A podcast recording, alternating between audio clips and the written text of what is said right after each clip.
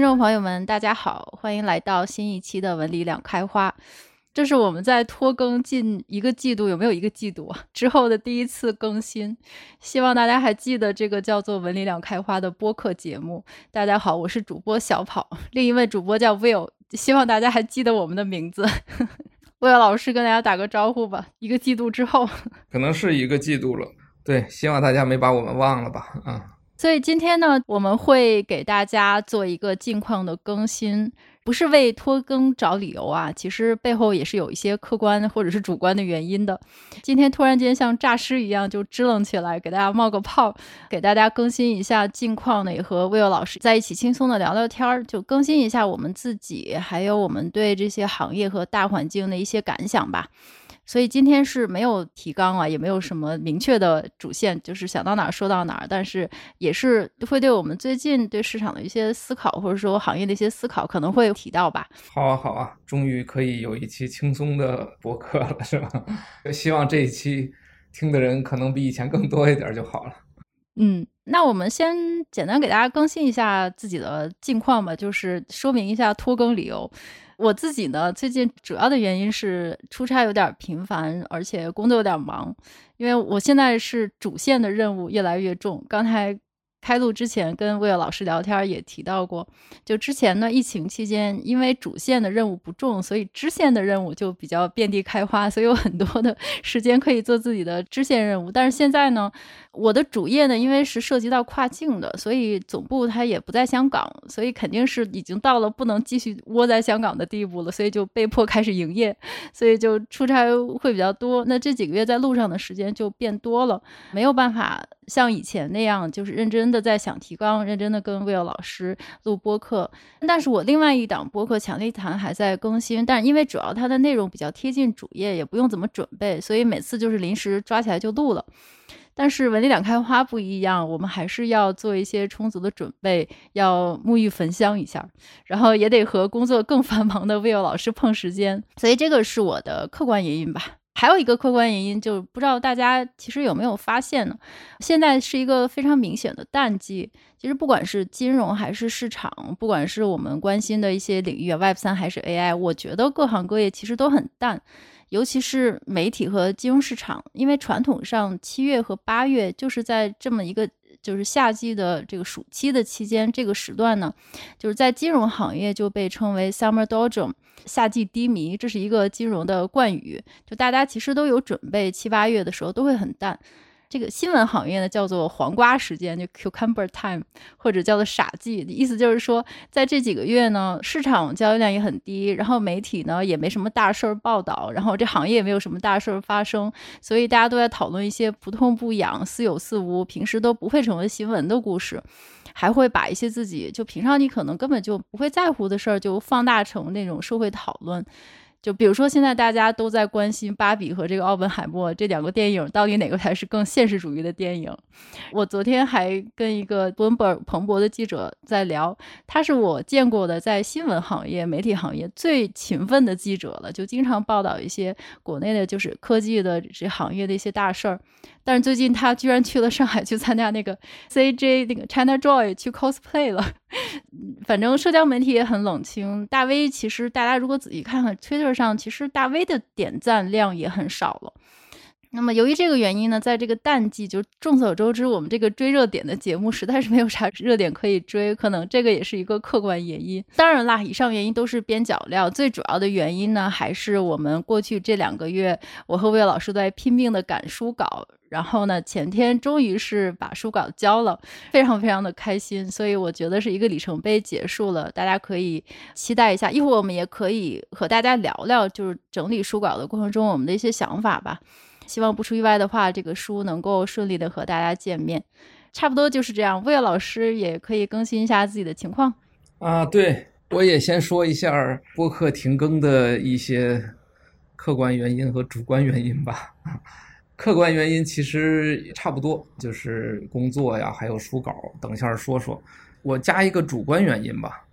就其实我觉得这个播客的停更，就中间这个停更好像。在我来看挺自然的，我不知道为什么我会产生这种感觉啊，因为在三月份吧，应该是香港那个大会，然后呢，正好我跟小跑老师我们在香港办了一个听友见面会，然后后来又在四月份，因为参加一些上海的会，就又在上海搞了一个听友见面会。后来小跑老师还搞了一个读者见面会，就是正好赶在整个 crypto 或者说整个全球金融市场。比较冷的这个时间点，然后呢，我们又搞了这几次听友见面会呢，就给我产生了一个很自然，当然也有可能是很奇怪的感觉，就是相当于是毕业了，对，就是文理两开花第一季结束了，要开始放假，就是像连续剧一样，就是哎，正好第一季结束了，所以我们搞了两场见面会，还参加了一堆其他的现场的活动，就好像说，哎，第一季正好是结束了。嗯当然，这个现在想起来，其实也没人这么说过，可能也就是我自己的感觉。但是呢，这个正好因为几个客观原因啊，主观原因说完了，就几个客观原因。第一个客观原因呢，我觉得确实就是大市场的这个状况，因为文理两开花，像刚才小跑老师说蹭热点的节目啊，不管是不是蹭热点的节目，反正是从这个 Crypto Web 三这样一个主题起来的。那必须得承认，这个 Crypto Web 三现在是属于，应该是至少比美股或者经济还熊的那么一个状况。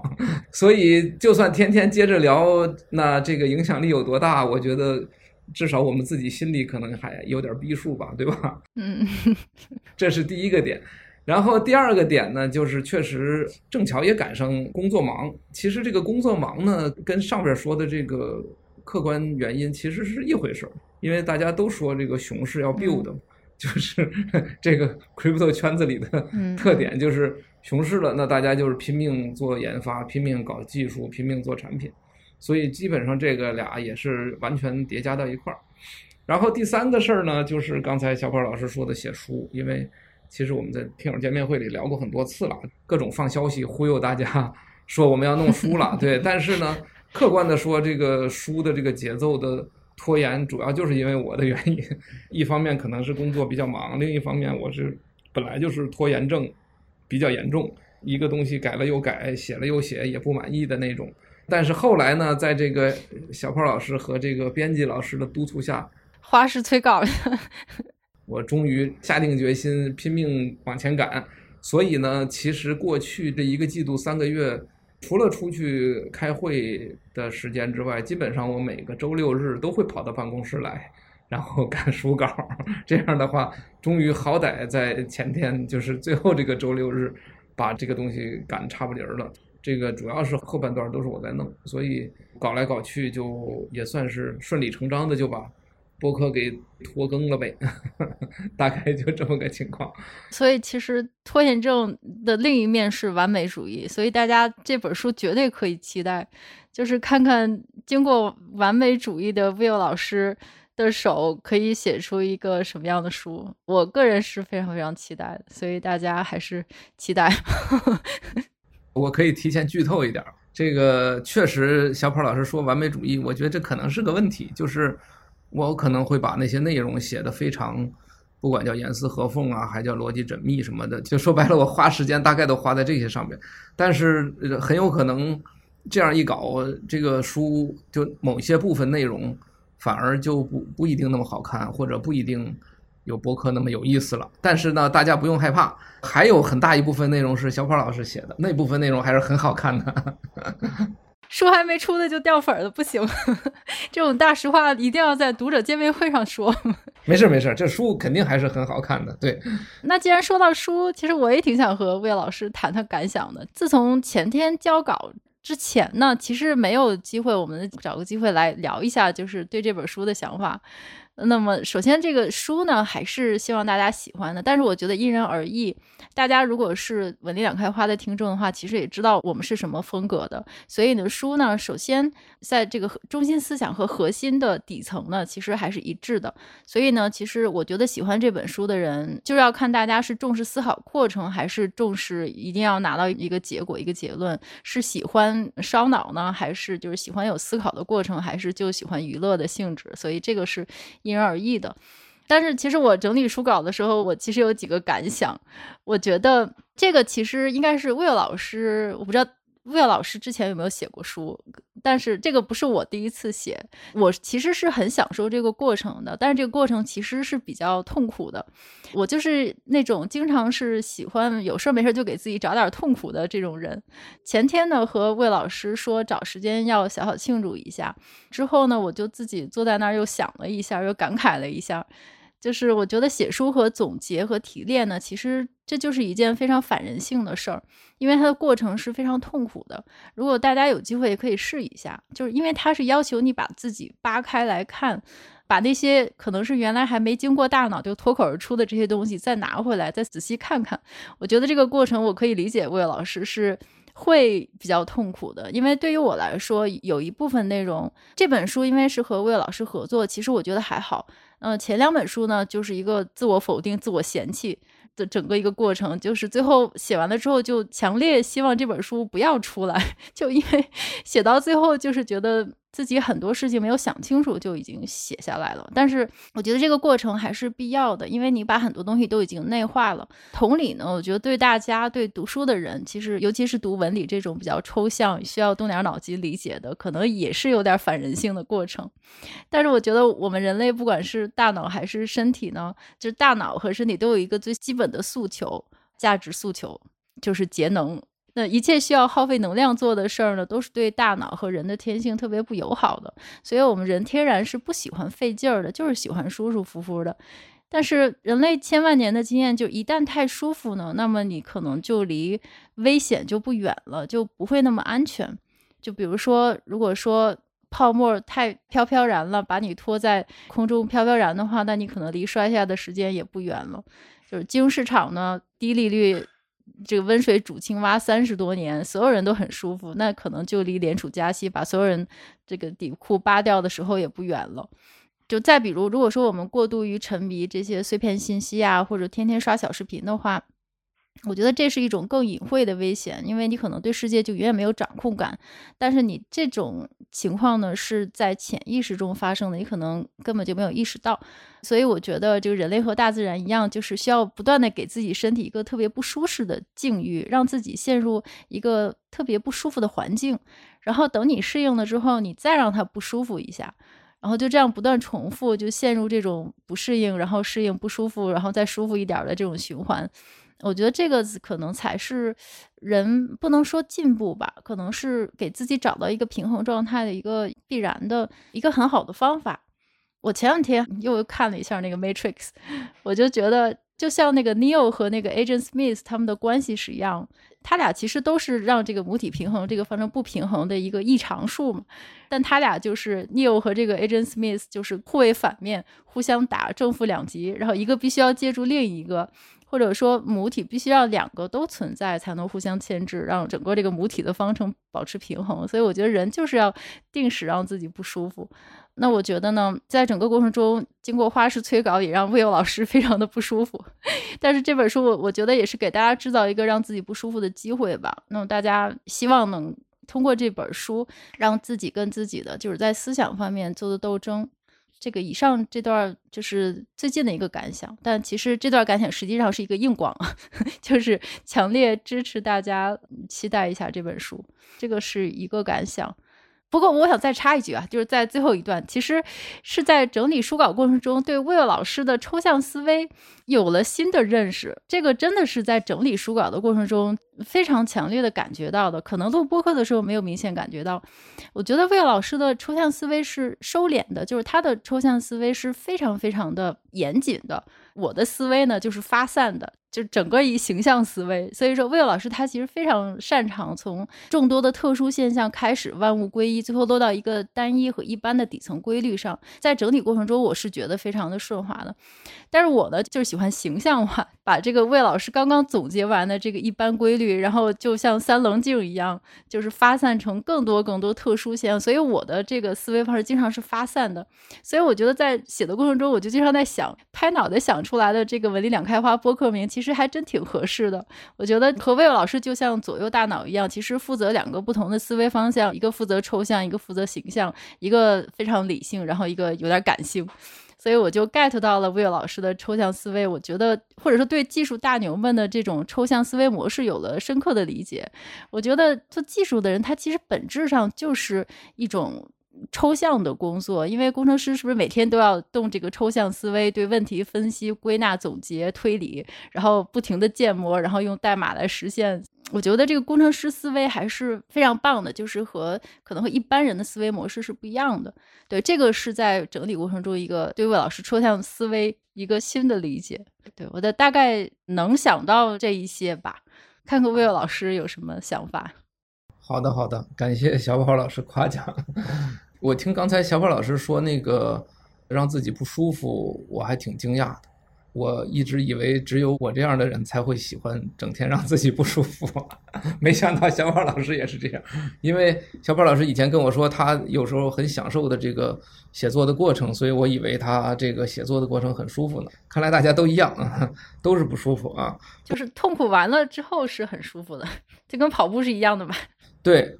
我这个过程也类似，就是写的过程当中，其实不是说有什么特别东西阻碍自己的，主要还是一种决心或者一种动力。因为写这种东西，它就是一个纯粹的一个思考的过程，但是思考这个事儿。就像刚才小宝老师说的，它是比较耗能量，所以就是你得不断积累起很多的勇气，然后开始思考，属于这种。但是结果我觉得倒是蛮让我兴奋的，就是整个这些内容，其实说白了，我从播客的那些口头的很不严谨的内容，到一个能落实在文字上的比较严谨的内容，基本上可以说是。推翻重来或者什么样子吧，类似于这个意思。这个剧透一下啊，甚至有些结论都跟原来不一定一样。希望大家不会失望啊。还说啊，如果你这个书的结论跟原来都不一样，那是不是当初播客就是在忽悠？这个反正希望大家看了这个书之后，然后跟原来的播客再对比一下，那就更好了。哎，这倒提醒我了。其实我们每一章前面可以放个二维码，然后扫码收听当期播客，可以对比一下。可以啊，可以啊。总之就是。对于结果来讲，我还是比较满意的。就是写完每一章都会比较兴奋，就觉得说，哎，这个事儿终于说清楚了。就是原来可能大家也不一定能听清楚，因为播客是一个聊天节目嘛，然后大家可能也都在什么走路时候听，或者什么吃饭时候听。但是看书，如果大家有兴趣看的话，每一章我觉得这些内容应该都还是能够过得去的，大概这个意思，嗯、大概是这么个状况，嗯。对，但这个我真的印象挺深的。我还总结出来几个点，就是工程师的这些行为的范式确实是这样的，就是能力把这个东西高度抽象，还有很多的。我现在想清楚了，就是为什么在书里边，就魏老师经常喜欢造新的概念，或者说用新的这个。命名，我觉得在书里大家可能能找到大量的这种命名训练，什么新概念、新命运，就看得出来魏老师这么多年每次给这个变量命名、给方法 模型命名、类命名，是不是都在进行抽象思维训练？嗯嗯。但我觉得这一点是我自己就是学到的非常重要的一点，就因为语言和抽象是一体的嘛。就是命名的好坏，比如说我们每章节的这个名字，比如说身份与契约等等，就是这样的命名的好坏，其实直接反映了我们对这个问题思考的是不是清晰，所以就反映这个抽象是不合理。我觉得这些思考的方法都是，我觉得我受益是非常大的。对对对，这我说两个点啊，第一个点呼应一下小跑老师说的，顺便说一下最近一个现象级的事情，就是小跑老师刚才说的命名以及。这些概念的重要性，其实就呼应到最近特别流行的一件事儿。维特根斯坦说，语言是我们思维的边界嘛。最近维特根斯坦这个词儿一下子突然走了一个很怪异的路径，流行起来。但是他说的确实就是这件事儿，就是语言和文字是我们人类根本的问题。OK OK。但是我忍到现在还没去听啊。那你回去听吧，没事儿。不是我怕洗脑，我特别容易被神曲洗脑。啊，不会不会不会。刚才一个话题忘了说了，就是说到让自己不舒服这个事儿。前一段时间非常巧，就是大概过去这几个月期间，我跟好多朋友或者同学聊到过这个事儿，就是我觉得自己还是比较喜欢让自己不舒服的那种，因为自我总结一下，过去这几十年好像一直把自己当成一台机器。前一段时间跟大家聊过这个事儿，就是觉得。哎呀，这个好像只有计算出结果才是你的目标，你知道吗？现在终于想明白了，好像还是应该过好这一生才是你的目标，而不是计算出结果。但是机器的一生就是计算出结果，感觉好像以前都是把自己当机器了，这就插曲，对。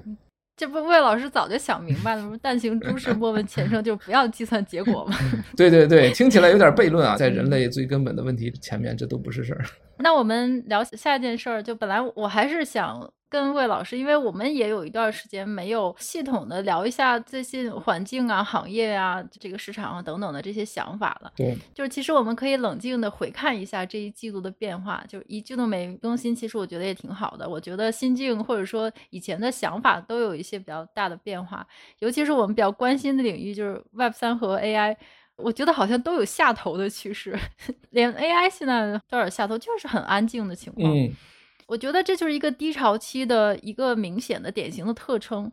在低潮期，就是这种除魅去魅的时刻就越来越多，就是所谓的上头，其实就是加魅的过程，就是上头，也就是说你觉得眼前这个事情很有迷幻的色彩，然后你很上头。但是下头呢，就是一个除魅的事情。你发现这个原来不过如此，或者说并没有像之前的预期的期望那么高。所以我觉得，在一切的牛市或者 booming 的这个时代，其实都是造神的时代。你会发现有很多很多的神，大家的这个头上都有一圈光圈儿。但是在熊市呢，或者说下行的时代呢，就是一个除魅的时代，就是光环都没了。你就会发现，你之前觉得就非常笃定的相信的它是未来，或者说它代表了一个现象级的东西的，发现它其实也不过如此，而且他自己也无力回天。然后这个时候就是一种除魅的感觉。但除魅其实是一件很难受的事儿，我觉得它带来的直接后果就是中年危机。我这几个月频繁出差，见了很多多年没见的人，然后也有一些之前的一些工作，但是我就觉得整个这个气氛就变了，不管是国内还是国外，圈里还是圈外，我觉得所有人都是一副中年危机的状态，真的是这个。气氛还是挺浓的。我想先问魏老师的想法吧，就是在我们比如说关心的这些领域，就是 Web 三啊，或是 AI，你觉得现在的气氛是什么样子？是到了一个什么样的阶段，或者说它的氛围跟一个季度之前相比的最大的变化是什么呢？哦，我自己的感觉是吧？哦，我我简单说说吧，因为这个其实也没特别仔细想，我觉得。可能总体的感觉是说，我记得上次最早是咱们什么时候聊起这个话题的时候，当时你还讲说，其实感慨可能过去几十年科技行业的发展，不管是 VC 啊等等这些行业的发展，其实都是一个低利率现象。按理说高利率基本上它摧毁所有的这种所谓快速增长或者高额回报的这种模型。我觉得其实现在。大体上还处于这个周期范围内，因为毕竟七月二十六号刚加完息，这还不敢说是最后一次。虽然大部分人说是最后一次，但是就算是最后一次的话，如果说要是 higher for longer 这个概念能成立的话，那这个一直维持好几年五点二五，这估计大家也都受不了。嗯，所以我觉得其实总体科技行业肯定要受这个影响，除非出现什么重大变化，说。唰唰唰，像疫情似的，一下从五点二五蹦跶两下就变成零了。否则的话，这个可能长期而言，就是对于所有人，真的就是对于迄今为止的所有人，都是一个新局面，就没有人能知道未来是怎么样。因为迄今为止的所有人，就像你刚才说中年危机，那如果现在是中年的话，那他们。这些人大概就生存在低利率的时代嘛，只有现在的老年才可能见过高利率的时代。所以说，我觉得对于所有人而言，就是未来啥样，都是一个过去三十年、四十年来最大的未知数。我觉得这是大的情况。至于 Web 三和 AI 呢，我觉得它俩这个波动性还是比较强的。就 Web 三可能从去年底、今年初一路向下，到现在肯定是没有缓过劲儿来。但是呢，出现另一个情况就是，熊市做 build，就是 Web 三在经历了去年底到今年初的一连串沉重打击之后，其实这小半年或者说这一个季度，在技术领域上确实还是又出现了一些非常新的一些进展，包括不管是所谓账户抽象的正逐渐成熟啊，包括二层链的一些流行吧。反正就是还是在 infrastructure 这个层面在进步呗。因为熊市了嘛，大家也只能干这些事儿了，meme 都干不成了嘛，牛市才干 meme，熊市只能干 infra。大概 看来是这样。反观倒是 AI 呢，确实，你像小宝老师刚才说的，AI 好像我不知道是不是可以用。过山车来形容一下，就是 去年底这个 ChatGPT 三点五这一波蹭一下，可能今年第一个季度就简直是热到窜向巅峰了，呃，属于那么一个程度。然后呢，随着第二季度到来，大家真正在里边玩一玩，发现说，哎呀，商业模式到底是啥呢？又开始挠头了。就是其实并没有太多人能从 AI 的这个大潮当中找到一些商业模式相关的东西。所以相反呢，倒是你会看到，它就跟这个 Web 三成一种非常类似的情况，就是 Infra 又在做，比如大家 Meta 又出来新的大模型了，对吧？就好像说 OpenAI 这大模型那还不是终局，我还有更牛的。然后另一边呢，是股市里受到最大的受益者还是这个英伟达啊，因为它是做 Infra 的，就是大家都买它的这个显卡就够了。今天我还看了一个分析报告。说这个英伟达的这个未来的业绩展望绝对不是吹，现在这个 AI 四大巨头 Meta 呀、Google 呀、OpenAI、Microsoft，就是这四大巨头给英伟达的订单都够它实现未来下一个季度的业绩指引，所以就是给人感觉 AI 别看那么火，最后好像也发挥到说大家可能还在 infra 这个层面还在比拼，还没有走到商业模式或者赚其他的。应用能赚钱的这个状况下，嗯嗯，这一些初步的感觉吧，啊，魏老师说到这个，其实我倒挺想提到一件事儿的，就是说熊市 build，就是我最近其实对那个 Worldcoin 比较上火，啊，是吗？就是世界币，嗯，我前天还去扫了眼球，贡献了我的隐私。就是因为他到香港来了嘛，他是上个礼拜到香港的，所以他有三个点儿，就是其实大家就可以去那边出卖自己的隐私，就是拿到这个二十五个世界币。嗯哼，对对对，我看你发了。我去之前肯定是 do my own research，我是 做了充分的研究，我才去敢扫我的眼睛了。哦。这么一扫，再加上前面那么一研究呢，我觉得这个东西还是挺有意思的，就只能说有意思。然后我今天看了一下，就是你扫完之后，你会有一个 World App 那个钱包嘛，然后它里面会有统计数据。我今天看了一下，到现在为止，这个 Worldcoin 一共扫描了三十五个国家，嗯，然后横跨六大洲，一共扫了大概四十多万只眼睛。但是它这三十五个国家中呢，其中十四个国家是发展中国家，然后八个在非洲。我前天去的时候，我还问了一下。那他到香港一周的时间，他扫了大概是将近四千多个人，所以其实也不是很多，但也不是很少，就一般般吧。就是大概在三四天的时间内扫了大概三四千只眼睛，而且他们在香港的这些承包商呢，他不是员工，不是这个 Workon 或者是 OpenAI 的员工，他其实就是外包出去的运营商，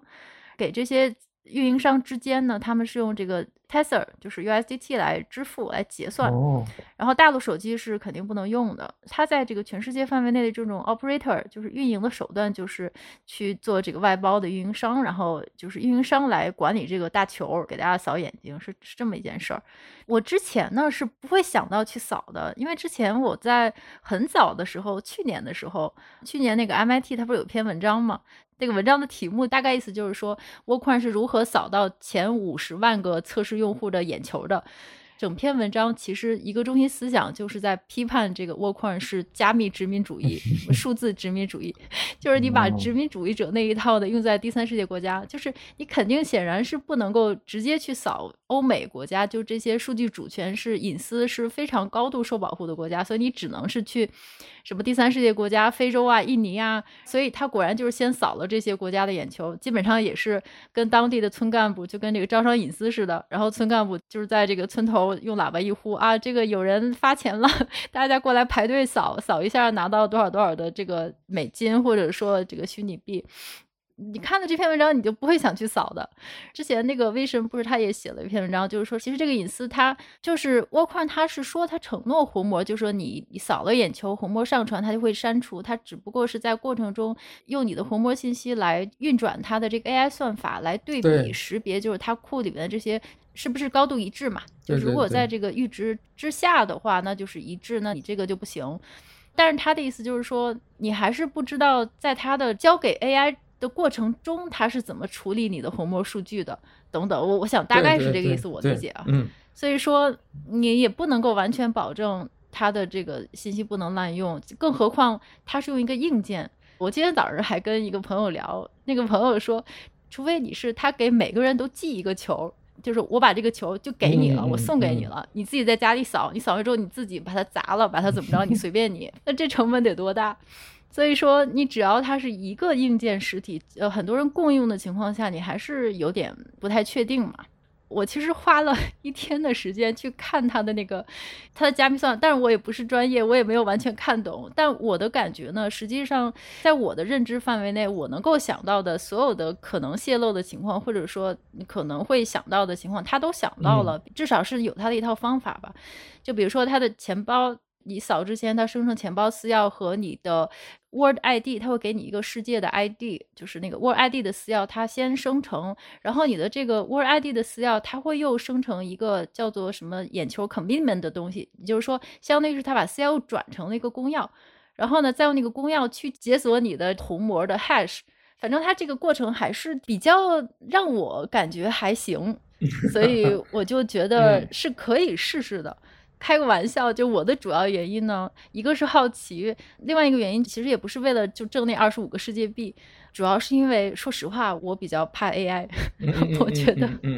人工智能现在越来越像人，我们的生活就更何况我刚刚和魏老师写完了一本叫做《数字世界生存手册》的书，就是将来你的两条腿都是要迈到数字世界中的，就是在网络生活的未来，那你的工作生活一切都是数字世界，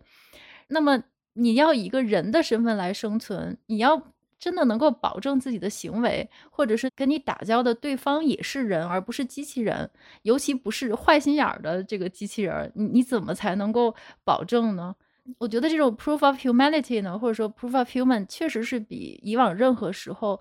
都会重要，而它会越来越重要。你一定需要一种方法来证明你是人，就是在什么那样的情境下，这个会威胁到你的一些事情。这个我现在脑洞还不够大，但我的脑子里一直是有这根弦儿的。当然，我觉得这种扫眼球呢，它肯定不是一个终极的解决方案，但我觉得它整个的过程或者试图在解决一个非常非常现实的问题，而这个问题是非常非常现实的，是大家将来我觉得一定都会遇到的。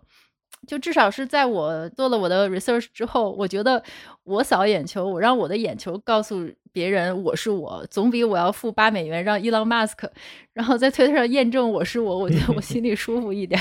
哦，所以说我觉得最近就像魏老师说的，在这个熊市大家都 build，在这种没有 hype 的情况下，你反而是会认真的做一些研究，去尝试一些东西，就想到这么一点。对对，这个好像。跟文理的这个价值观也比较贴近啊，但行好事，莫问前程了。说到这个话呢，我倒有一直想说的一个话题，简单说两句。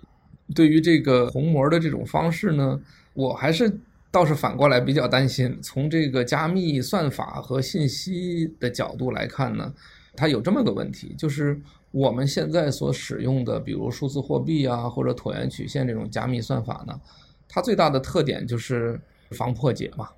那么它防破解的能力来自于哪儿呢？其实比较抽象点说，就是来自于它对信息的缩减。也就是说，不管你有多少的数字，比如说一个 Word 文件，或者是甚至一个视频，它都能给你算个哈希值，给你算出一个，比如说一百二十八个字节的这么样一个长度的东西。只是它这个算法绕来绕去呢，让你不太可能说把两个文件，或者说你猜出来当初这是用什么东西算的，对吧？这个是现在的所谓哈希算法的一个特征，也就是说，它完全是一个单向的，就只有你有密钥的那个人，你才能够破解算法，而其他的人猜是猜不出来的。原因就是因为它信息量太少了，信息量少到让你不足以猜出来，不足以根据这个结果反推出当初的数据。大概就这么个意思。除此之外呢，比如说指纹啊、虹膜啊等等这样的一些个算法呢，它固然也会做变换，然后也会做加密，但是它归根结底脱离不开这个信息论的原理，也就是说，它的信息量必须足够大，才能够反推回去说你当初是这个人的虹膜或者这个人的指纹。原因是什么呢？是因为它有个模糊匹配，因为你每一次摁指纹和每一次照虹膜，它数据不可能是完全一样的，不可能完全一样，就不可能单向算出那个哈希值来，它算出来一定是不对的，所以就只能是模糊的去倒推。那既然模糊的倒推，那就证明这个信息量足够大，大到我从这个数据都能猜出来这个虹膜是你或者指纹是你嘛。本质上其实就是这么个过程。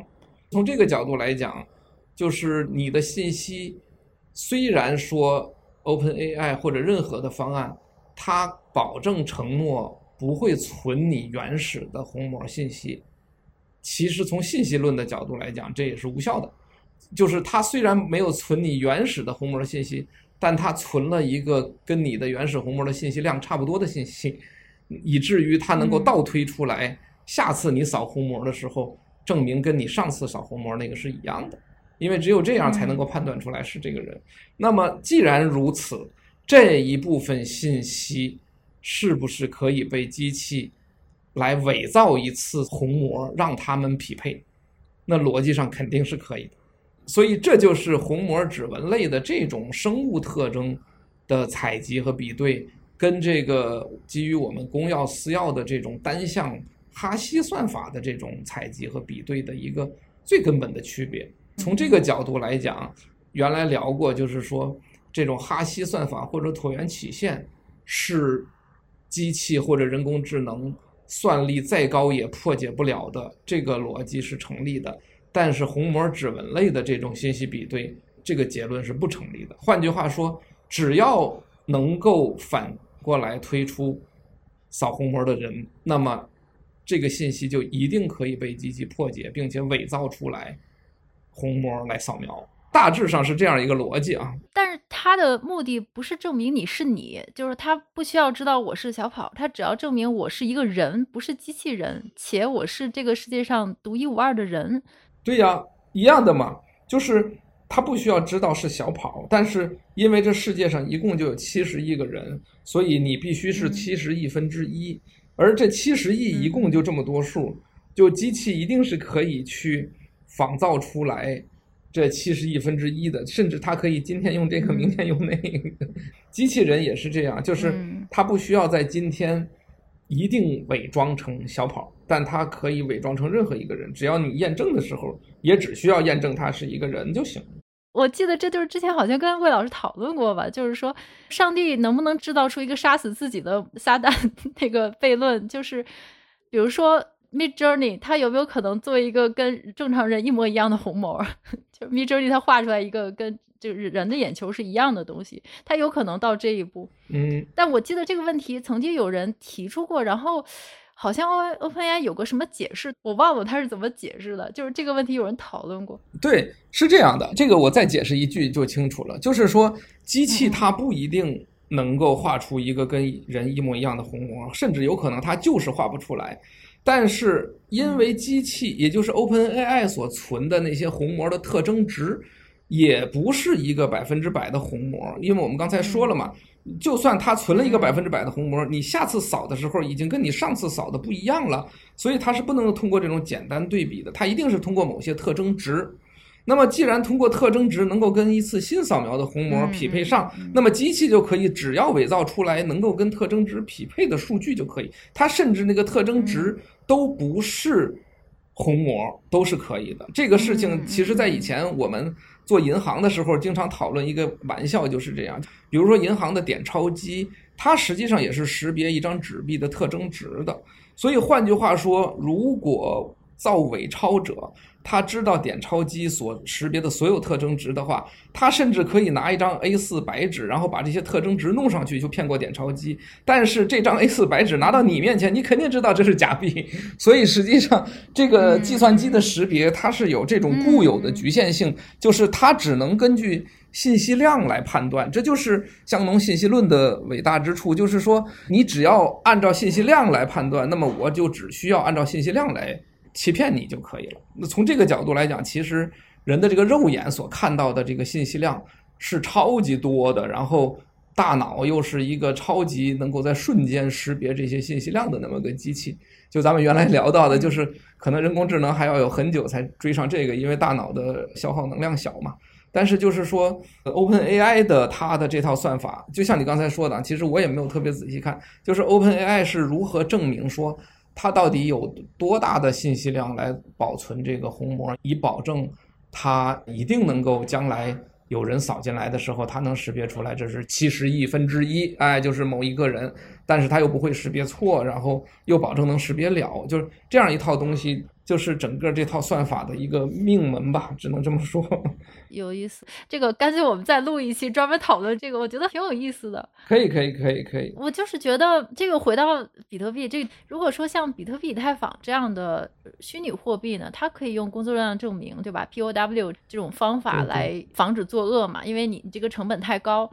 同时也打击了普遍使用的需求，这个大家都已经是常识了。就是你大家用的越高，它费用也飙升嘛，所以它就会抑制它的普及，就是以太坊、比特币等等的。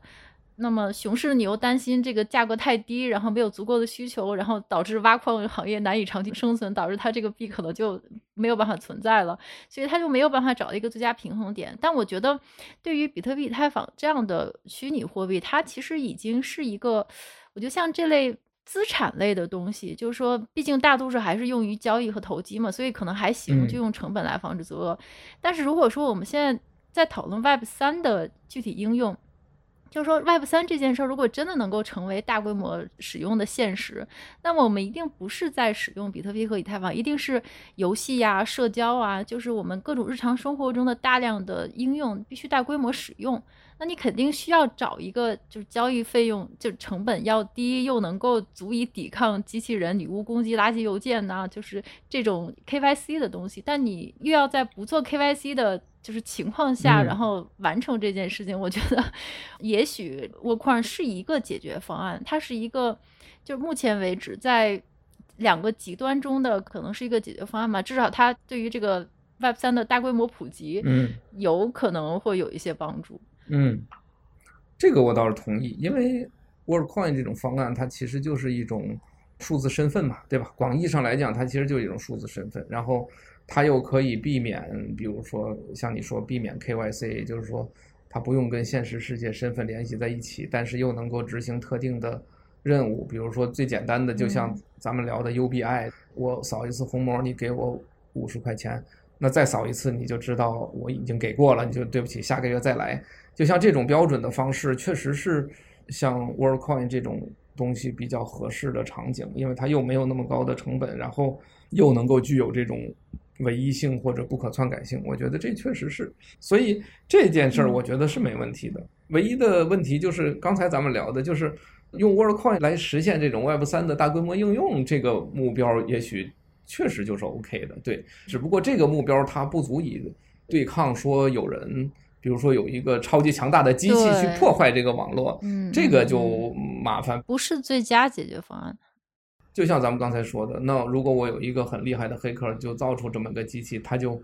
蹭蹭蹭，每秒钟就生成五个红膜，都是能够 跟七十亿人匹配的，然后就天天冒领这些人的 UBI，就类似于这种东西，这种可能性确实还是存在的。有意思，我觉得我们可以单独 聊一期。好呀，好呀，嗯嗯，也不算跑题吧，就是在这个市场下行期或冷静期间的一两个亮点吧。嗯，对，对，因为刚才魏老师也提到有一些，就是还有一些比较好的技术方面的进展嘛。对对对。刚才魏老师在说这个转折点的时候，提到这个高利率环境和低利率环境，其实也也就是试图在这个预判一下，就是我们现在这个低点、这个冰点什么时候结束嘛？就转折点什么时候来？嗯，我倒挺想跟魏老师聊聊，就是呃，我其实也一直在想这个问题，就大家可能惯常就还是想习惯是从市场流动性，就联储什么时候。停止加息，甚至开始降息啦，等等。嗯，我觉得我最近又看了一遍那个第四转折，就是从另外一个角度，我好像老 Q 到这个第四转折这本书，Q 了好几次了，在各种不同的播客中。这本书其实还是挺神奇的，就是有事没事就会翻翻。他这个九七年写的嘛，就班农最喜欢的书。就其实这本书呢，它的理论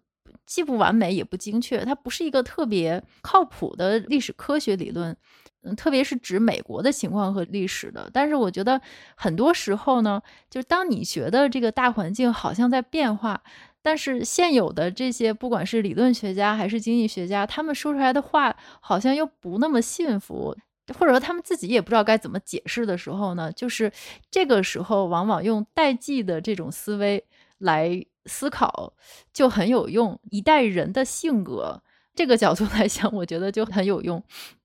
就好像我们刚才提到的这个，因为主要这个第四转折，它在讲一件事儿嘛，就是说人的这个周期呢，它就像一个四季，春夏秋冬，就是大概每一个大的这个周期是九十年，每个九十年分成春夏秋冬四个季，然后每个大概是二十二年。那其实它这春夏秋冬的意思，就是在指四代人。就是四代人，他有不同的性格，然后有不同的文化、不同的习惯。这四代人呢的性格习惯以及他们占主导的程度，就导致了你这个二十多年你会朝什么方向发展？嗯，这倒有点意思。嗯，他讲的是美国，就是说，嗯、呃，春天呢就是一个高涨的情绪，就是代表一个灰暗时期刚刚结束之后的一个新的开始。然后夏天就是一个觉醒时代，就是你开始背叛你的上一代父母。然后秋天就是建立起来的这个制度开始瓦解。然后冬天呢，就是 Winter is coming，就是危机的时刻。它主要是按照美国这个情况，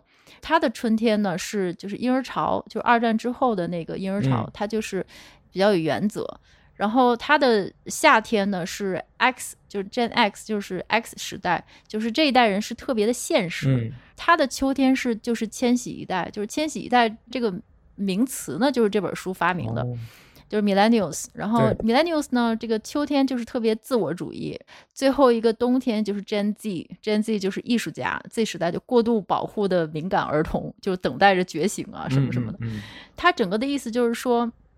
这二十二年呢，就是各种性格在不停的反抗上一代人的性格的这么一个过程，然后中间就会伴随着时不时出来的一个强烈的情绪变化，然后当某一代人的性格终于成为了主导，也就是他们的力量终于盖过了上一代的性格的时候，整个这个历史的转折就发生了。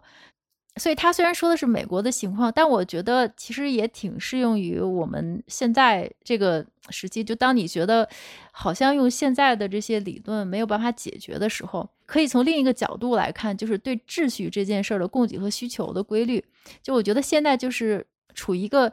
秩序供大于求的时代，就是我们。经过九幺幺，然后经过二零零八年次贷危机，然后紧接着又是川普，又是中美脱钩，又是俄乌，又是疫情，就是这种混乱是一个接着一个。在每次混乱之后呢，这个世界就习惯性的会加紧秩序，它就会加大对秩序这件事儿的供应，导致上一次这个秩序刚建立起来，秩序还没消化完，又来新的一波危机，然后你又建立一个新的秩序。所以这个就是现在世界普遍的情况，就是大政府越来越大。每个国家其实都是这样，不管是美国还是中国还是欧洲，就是政府它的权力或者它所建立的秩序越来越多，越来越庞杂。那么这个法律法规什么秩序什么监管越来越多。那么在这种环境下，就是成长起来的年轻人，他就会呈现出两个极端，就是这一波年轻人，我感觉其实就是代表 Web 三的这一代吧，他是两个极端，要不你就完全归顺。要么你就完全的叛逆和反抗，但是由于现在这个秩序的力量太大，你中间会起几波，但是又被压下去，就像这个秋天和夏天之间的一个抗争冲突，那你只能是等着冬天的到来。所以这冬天就是不破不立嘛，就像每次泡沫破裂，上帝时期灭亡，先时期疯狂。我说的就是这么一个冬天的到来。但是现在的问题就在于不知道这个冬天什么时候到，就是这个破是什么时候来是不知道的，但它一定会来。我觉得有的时候从这个代际的这个角度考虑，就很有意思，就是能够有所期待，或者说甚至是就是至少你能看得更清晰一点吧。当然，这只是一家之言了。我觉得，如果能用这个性格来解释未来，那我觉得这些历史学家他们的收入就会，对吧？至少比经济学家要赚的更多。嗯，哇，小波老师，这个你这个稍微有点发散了，充分体现出对对，就散开了。这是从哪儿散开的？这个呃呃，也不叫文科生吧，或者叫什么？好像就是发散，对吧？像个棱镜一样，对，行走的三棱镜。散射出七道光来，对。但是我听你说的这段，我倒是有几个感觉。第一个是说，你说的这九十年的这个周期呢，我我原来接触的确实还比较少。但是因为最近其实随着这个大形势变化，随着这个不管是中美脱钩啊，还是美联储加息啊，我注意到就是康波周期这个词被提及的越来越多，而且大家开始用这个叙事来去解释很多的现实。因为我自己就是比较喜欢康波周期的这个逻辑。那康波周期呢，它这个就是个经济周期，但是它是六十年，比你这个九十年缩短了三分之一。但是呢，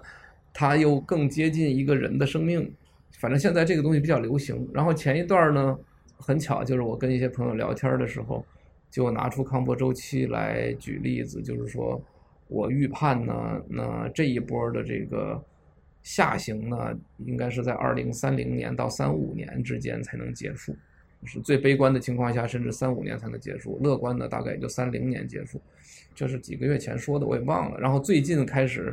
网上现在好像出了一个像 meme 图一样的东西，一个锯齿状的，我不知道你你看到过没有？就是把康波周期全都画出来，而且还是双周期，就是有一个大锯齿和一个小锯齿，也就是说两个周期之间还有一个小周期。嗯，然后基本上差不多，我看到的应该也就是二零三零年左右到谷底。我之所以说二零三五年到谷底，那是因为我把疫情这三年也算进去了。就我觉得疫情这三年是因为美联储狂放水嘛，其实是把这个本来从一八年开始就下行的这个趋势往后推了三年到五年啊。所以我觉得是可能差不多到三零年之前都未必很好，但也许就像你说的。那是不是说三零年的时候或者三五年的时候，你说的那个冬天就到来了，然后又怎么怎么样？嗯嗯、这个我还真没仔细想过。嗯，因为这个春夏秋冬的这个模型和这个康波周期这个模型还不完全一样，这个我觉得倒是值得探讨一下。将来文理两开花要变成这个命理星象题目的时候，就把这个可以聊一聊。玄学，因为我接触这些。频道和朋友倒也真的不少，但是你刚才说的另一点，我觉得倒挺有意思的。我也是在开脑洞啊，就是你刚才说到这个秩序的这个东西，那我在想，这个秩序，比如说世界各国政府权力越来越大，对吧？今天出一个法案，明天出一个法案，但是你说这个东西它是最大的那个秩序吗？其实也不一定，因为政府毕竟也是人构成的，然后大家是什么四年还能选举一次，什么这那的，对不对？觉得太左了又搞右，我觉得可能还是经济或者是金融，甚至就说钱，可能还是最大的秩序。我刚才听你说“秩序”这个词的时候，我就突然想到说，你说利率其实是不是就是就是一种秩序？我的感觉就是一定是高利率的时候，那个秩序更加井然，因为它限制性更强。你们大家都老实点儿，借钱就得还。借一年就得还百分之五，零利率的时候，大家就是咱们不是专门聊过一期那个通货膨胀扭曲的商业模式嘛，对吧？零利率的时候，这世界就是没秩序，大家反复作妖，各种奇葩，嗯，没成本嘛。对呀，各种奇葩的东西都来了，因为你作妖没成本，你这个秩序自然就不良。所以我觉得说“秩序”这个词儿真的挺有意思，就是当你美联储都加息到百分之五，然后世界各国基本都跟随的时候。这个世界其实是被强制了一个有秩序的时代要到来，就是大家都老实点儿，就按照这个来。你要不然你就不干，你躺平可以，对吧？你只要想做事儿，那你听着这个秩序，年化百分之五点二五，你来老老实实的、勤勤恳恳的干，不要老想去作妖，不要老想去暴富这样的一个事情。所以我觉得你说这个秩序倒真是启发了我。我觉得现在可能这个世界来到了一个新的秩序的时代，可能跟。四十年前，比如甚至五十年前，就是二战之后百废复兴的那种秩序的状况很像，就有可能是这样一个状况。这是第二点。然后第三点呢，我就想到说，最有意思的一个事儿就是，在这个秩序下，什么人受益，什么人受损害嘛？嗯，就是我们现在的主流媒体也好，还是这个一些市场的声音也好，其实还是有那个问题，就是金融圈子或者华尔街的声量太大了，就是好像所有人都以为说。天下归心，众望所归，认为美联储应该降息，然后一直降到零，好像就是他们代表了全世界的人民都是这么想，就是要求美联储赶快降息降到零。但其实这种事情只有华尔街金融资本才这么想，老百姓不一定这么想，而且很可能老百姓这么想是反过来的。我忘了是在 YouTube 上的一个频道，还是在强烈谈，还是哪个地方？就反正有嘉宾或者有同仁聊到这个特点，我不知道你记得不记得？就是其实实体经济的发展的黄金时代都是高利率的时代。这件事情，第一是历史能证明，第二逻辑也能证明，因为实体经济的发展它是有一个固定的一个投入产出比或者一个利润率的。比如说，你就是开个面包房。或者你开个工厂，你可以把你的投入和产出去计算，两者相减，比如年化百分之十五，就你每年赚的钱减去你所有的成本，能够剩下百分之十五的利润，纯利润或者百分之十的纯利润。那么你借一个年化百分之五的钱，有什么很大问题吗？其实是没有问题的，就你的正常经营的收益其实是足以覆盖利息的，它其实是实体经济仍然是可以获得金融服务的。就上次我们说过那些被通胀扭曲的商业模式，那些什么我直接把房子买下来，然后加上点点卖给你的那种，那个你一旦砸手里就彻底完了。所以说，只有那种金融资本的那些个金融模式，它是受高利率的严重冲击的。其实实体经济，你就用标准的一个企业的投入产出或者成本收益、成本利润比算得过来这个账，它就可以在高利率的环境下生存。而相反，由于大家发现利率高了之后，金融资本的那些作妖的玩法不成立了，所以也反过来更愿意把资金投入到这些能算得清楚账的实体经济当中。所以这一正一反，其实就历史上确实无数次的周期都证明，高利率的情况下其实是实体经济发展最快的，而且是最健康的时代。所以我觉得这个秩序从高利率的角度讲。整个下一个十年或者二十年，如果这个世界就变成了一个实体经济欣欣向荣，然后老百姓别老想着发大财，但是一个个都有点活干，都还生活的还行，当一个中产什么这样的，难道不是一个特别好的一个时代即将到来吗？对呀、啊，日本的失去的三十年不就是这样吗？多好啊！对呀、啊，对呀、啊，有啥不好的？所以我觉得这个秩序说不定真的是需要依靠。一个 higher for longer 的一个利率才得以实现，嗯嗯，是的是，我觉得特别有启发，因为就是实体经济呢，或者是从另外一个角度来看，就是说，不管是牛市还是在熊，或者是在上行还是下行期，其实实体经济它的运转逻辑都是一样的，它其实从来没变过，你都是开面包房都是一样的，只不过你的这个。借款的资金的成本会有变化而已，它其实没有变，但是只不过是在就是流动性非常高的上行的时代，低利率时代，你的这个利率的 arbitrage 的空间非常大，所以它是在你实体经济之外又增了一个，就说收益的加强机，所以导致大量的钱都被吸引到那边去了。